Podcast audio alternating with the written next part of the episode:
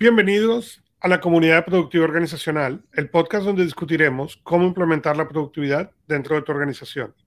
Mi nombre es Augusto Pinó y conmigo en este episodio Álvaro Navarrete de Superpyme. Hay... Vamos a hablar de un CIMER interesante, la música. Y en tu empresa, ¿qué eres? ¿Eres el director de la orquesta? ¿Eres el músico? ¿Qué eres? ¿O no eres? Eh, yo conozco empresarios que no son, ¿ok? Ni dirigen, ni, ni tocan el instrumento, ni, ni nada, ¿no? Pero, a ver, Álvaro, danos más del, del, del tema. ¿Dónde, ¿Dónde ves tú el problema con la gente? Es que pues quieren ser directores. Cuando yo era pequeño, yo siempre pensaba que la gente, el problema era que todos querían ser directores, ¿no? Y a medida que fue creciendo y que fui siendo coach, que fui entrando en ciertos negocios, lo que me di cuenta es que todo el mundo quiere ser músico o espectador y que la empresa se dirija y que la empresa además sea exitosa. Sí, sí. Pues como, como tú bien, bueno, digamos, yo utilizo mucho este símil, que seguramente que no es mío, lo habré visto en algún libro, en algún vídeo hace muchos años, ¿no? Entonces, yo creo que como empresarios, uno debe, como tú bien decías antes, lo primero es preguntarse qué quiero ser porque puedo ser empresario perfectamente y, violinista si es que me gusta tocar el violín, pero entonces deberé contratar a alguien que tenga funciones de, director de orquesta, porque si no, la orquesta desafina. Entonces yo siempre explico a los clientes, y me lo aplico yo como persona, porque conseguir digamos, ser director de orquesta y ser músico es muy difícil en la vida y más cuando quieres crecer, ¿no? Entonces yo recuerdo, eh, digamos, eh, en la actualidad una orquesta puede estar compuesta, pues te diría, entre 100 y 110 músicos si contamos, digamos, instrumentos de viento, instrumentos de percusión, los, eh, digamos, los eléctricos, los de cuerda, pongamos cinco áreas de negocio, igual que el que, el que coge una empresa, dice pues finanzas, marketing, producción, recursos humanos, digamos que la complejidad que tiene como persona conseguir que suene bien la partitura que tú quieres tocar es tremendamente difícil.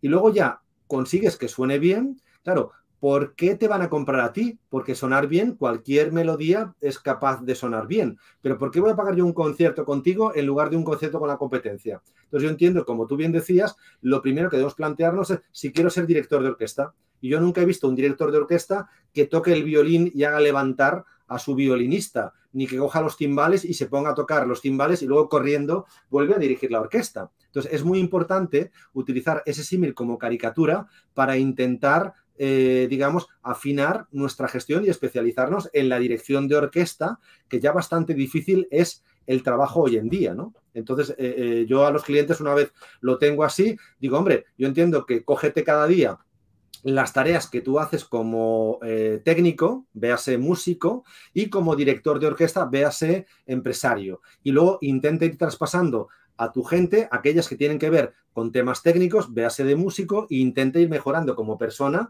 todo lo que tendría que son, son competencias y habilidades directivas, porque a ti te pagan por ganar más dinero, por maximizar el valor de la acción, por crecer tu negocio, por desarrollar productos nuevos y digamos, eh, el, el violinista no sabe hacerlo. Por tanto, es muy importante que el líder haga aquello que solo sabe hacer él y más cuando es director de, orquesta, ¿no? Ese es un poco lo que, lo que utilizo. voy, a, traer tres casos, tres casos de esta discusión, ¿no? El primero, voy a citar a David Allen. David Allen, el, autor de Organizarse con, e, con Eficacia. Muy bien. En David, si vemos la historia de su compañía, en algún momento David Allen fue el CEO de esa compañía, ¿ok? Y lo creció hasta un punto. Y de ahí en adelante, ¿ok? La compañía creció hasta, hasta donde él tuvo, vamos a decir, los recursos o la habilidad o el conocimiento de ser de ese director. A lo mejor eran tres violines, dos tambores y, cuatro instrumentos de viento. Muy bien. ¿Y qué hizo en ese momento? Él se bajó y empezó a contratar un CEO. ¿okay? El primero falló o no falló, la historia yo la historia interna la desconozco. ¿okay? Hubo dos o tres CEOs hasta que llegó la persona correcta que llevó la empresa a un nivel global. Eso, desde afuera, la gente no entiende. Eso es ser un gran, entender cómo funciona la orquesta. ¿Podía David Allen dirigir la orquesta? Sí, pero a lo mejor hubiera sido podido llegar la orquesta hasta cierto número de instrumentos nada más. Bajándose él, permite que alguien más venga y pueda desarrollar la empresa realmente a un nivel diferente. Y eso es algo que uno ve poco en los pymes. Y es algo que lamentablemente...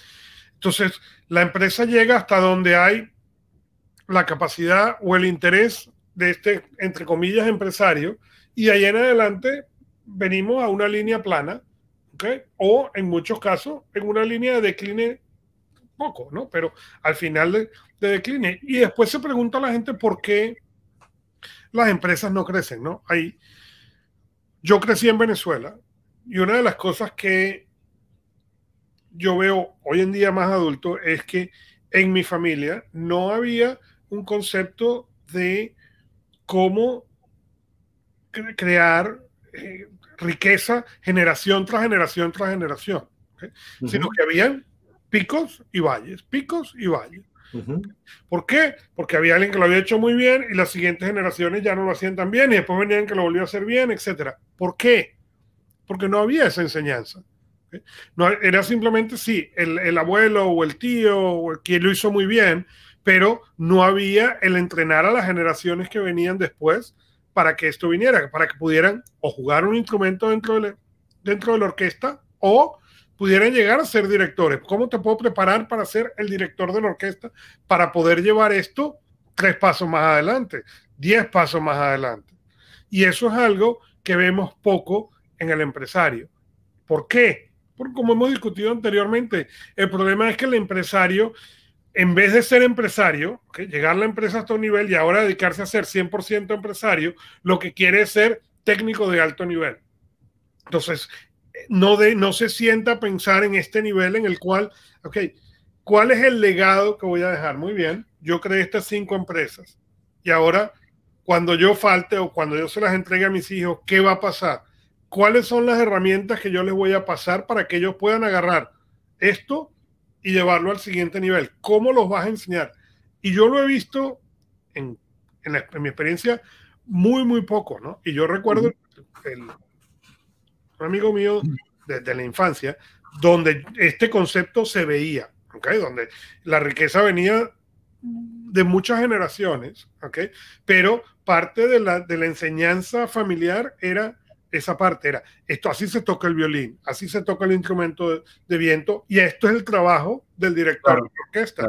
Claro. Y no solamente eso, el trabajo del director de la orquesta, como tú siempre dices, en este caso era, yo tengo que estar ahí y tengo que empezar a preparar al que me va a sustituir ya.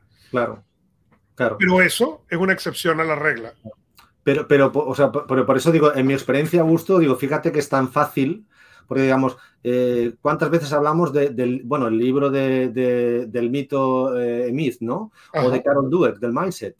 O, por ejemplo, yo le digo a las empresas, digo, si uno no sabe por qué le compran, es imposible que subcontrate un proyecto de branding porque no sabe venderse a sí mismo, le va a preguntar la agencia, entonces es imposible. Entonces yo entiendo que eh, el director de orquesta, eh, digamos, tiene, o sea, entrega unas partituras a sus músicos. ¿Cuántas pymes conoces tú, Augusto, que trabajen con sistemas y estén documentados? ¿Cuántos años llevamos explicando? Digo, ¿te quieres remontar a Ford en 1930 a, los procedimientos? Digo, hombre, ¿tú, o sea, ¿tú has visto algún músico que se le ocurra tocar una partitura de back sin una, sin una partitura de oído, pues es muy difícil, tienes un gran músico. Digo, coño, pues como empresario, pues eh, coge la lista de las 10 cosas que haces, digo, oye, pero ya, hazlo ya. Y me marcas en un fosforito aquellas tres o aquellas cinco, y como tú bien decías en el capítulo anterior, pues si quieres un par de días a la semana haces de técnico y otros tres días a la semana haces de, de owner, ¿no? Pero ves trasladando a, a, tu, a tus músicos la mejor forma de tocar las partituras y tú educa tu oído para que cada vez cuando entren espectadores a escuchar nuestro concierto, realmente se queden pasmados por la cantidad y por la diferencia de esa partitura que la tocan de forma diferencial. Es cuando yo cojo el metro y hay tres músicos tocando la misma, la misma canción. ¿Y por qué me paro yo siempre al lado del mismo? Y resulta que ese músico es el que más monedas recoge porque es el que más entusiasmo le pone cuando toca, porque es el que mejor tiene afinado el instrumento, porque seguramente es el que mejor ha preparado, ha dormido, ha descansado y está viviendo ese concierto personal, esa hora que tiene en ese espacio, como si fuera el último día de su vida. Entonces yo entiendo que esto es indelegable y, claro, esto el director de orquesta tiene tres horas de ese concierto para regalar, digamos, para que sea el mejor concierto de nuestras vidas. Entonces yo entiendo que esta parte del entusiasmo hoy en día pues adolece muchísimo, ya no en cuanto al entusiasmo, sino en cuanto al método y, ese, digamos, no sé, como esto, no sé, yo pienso, digo, como esto ni nos lo enseñan en el colegio. Y por desgracia ya las familias están desestructuradas, digamos, nuestros hijos no tienen la posibilidad de vivir con esa pasión que probablemente tú y yo hemos disfrutado en nuestras familias, ese propósito, y entonces se, creen que el propósito se lo van a poner en un ebook a gusto. Entonces, cuando uno tiene propósito, no hace falta que le den la partitura, la escribe, la dirige. Entonces, yo entiendo que ese es el empresario que realmente va a destacar y el resto van a morir porque no hay espacio. Yo veo que el mundo solo es de los grandes, y los grandes cada vez son más rápidos. y y no sé, yo, por ejemplo, esta mañana estaba hablando con un cliente y, me decía, ostras, Navarrete, es que yo quiero vender por internet, pero digo, pues no te hace falta aprender marketing digital. Tú simplemente escuchando la partitura, eres empresario, pues conoce las, las cuatro o cinco palancas entiende las métricas y luego delega y, digamos, trabaja con tus técnicos. Pero es imposible. Si yo pongo cómo estar posicionado en Google, me van a salir 134 mil millones de respuestas a esa pregunta. No puedo saberlo de todo. Y fíjate, y para cerrar aquí, yo, yo siempre, eh, cuando hago el coaching, le explico a la gente, cuando tú escuchas la novena sinfonía de Beethoven como un ejemplo, y escuchas la versión de la novena, es la misma partitura, es el mismo negocio, es el mismo procedimiento. Pero cuando tú escuchas ese procedimiento interpretado por Herbert von Karajan, ¿okay? eso tiene un tiempo. Y cuando la interpreta Toscanini, es mucho más rápida, es significativamente más rápida. Son 15 minutos de diferencia entre una interpretación y la otra. Es la misma sinfonía, simplemente suena diferente. Y esa es la parte que tú tienes que entender como músico. Ese es tu trabajo como empresario. Claro. Poder crear la partitura, agarrar la partitura y entender a qué ritmo va a marchar esa partitura en tu empresa.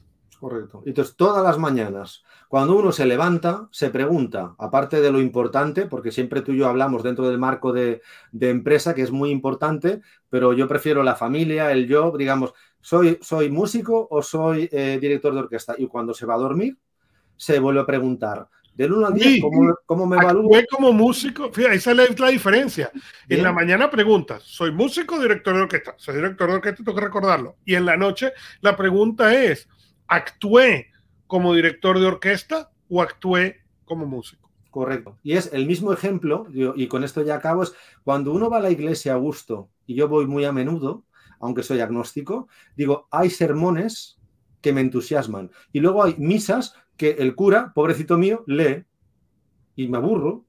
Y me aburro. Y, todo el mundo se aburre. Entonces, ese es el tema. Entonces, ese señor realmente está representando, digamos, ese cura, con todos los respetos, ¿es un buen representante de Dios en la tierra? Yo creo que no. Bien, yo realmente estoy transformando el mundo cuando mi gente se aburre, no hay entusiasmo en la empresa, contestan los, los, emails sin entusiasmo, cogen el teléfono sin entusiasmo. Digo, yo creo que no. ¿Por qué? Porque el director de orquesta ni dirige ni conoce su orquesta. Entonces no puede ser, ¿eh? Sí. Pero bueno, síganos en LinkedIn, donde más te gusta escuchar podcast y déjanos un review. Déjanos saber tus preguntas, inquietudes y más a marketing.superpyme.es. Gracias por escuchar Productividad Organizacional. Hasta la próxima y recuerden, 1 más 1 es igual a 11. Pero 1 más 1 más 1 es igual